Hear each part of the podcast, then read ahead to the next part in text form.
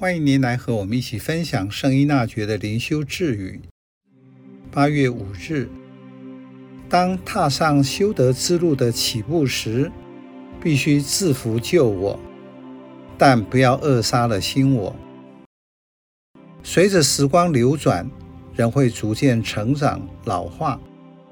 您是否在不同阶段中看到不同样态的自我？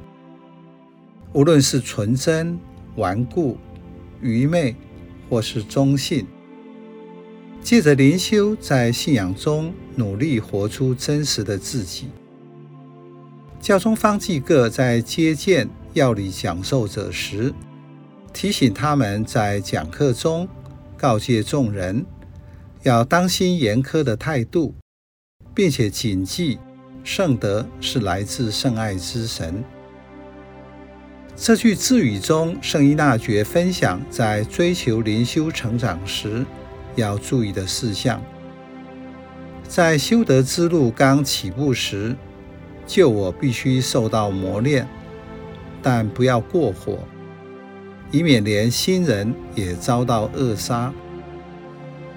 修德是一辈子的事，不可操之过急，太着急反而造成不良的后果。就好像古人说的：“用盆子给婴儿洗澡，匆忙倒水时，连小孩子也一起倒掉。”因此，在灵修操练起步时，不要过于严厉，只把焦点放在肉体的守斋刻苦上。方法不对，也没有节制，把自己弄得奄奄一息。最后会连做祈祷和行善功的力量都没有。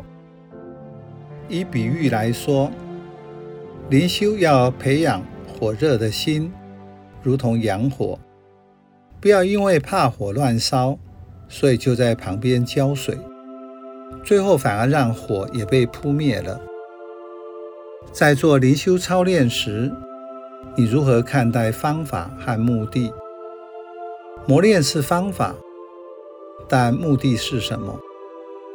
换句话说，不要把方法变成目的，就如为刻苦而刻苦，认为刻苦越多越好。圣依纳爵刚开始的经验就是用守斋的方式做刻苦，以至于忘我。如果没有妇女们幸运地找到他，他就会让自己饿死。因为那时他还不懂灵修的方法和目的是什么。由旧我转化到新我需要平衡，一方面需要磨练，另一方面要小心，不要扼杀即将发展出来的新我。这是方法和目的的结合。在灵修操练时，用对方法很重要。另外，在态度上也要注意。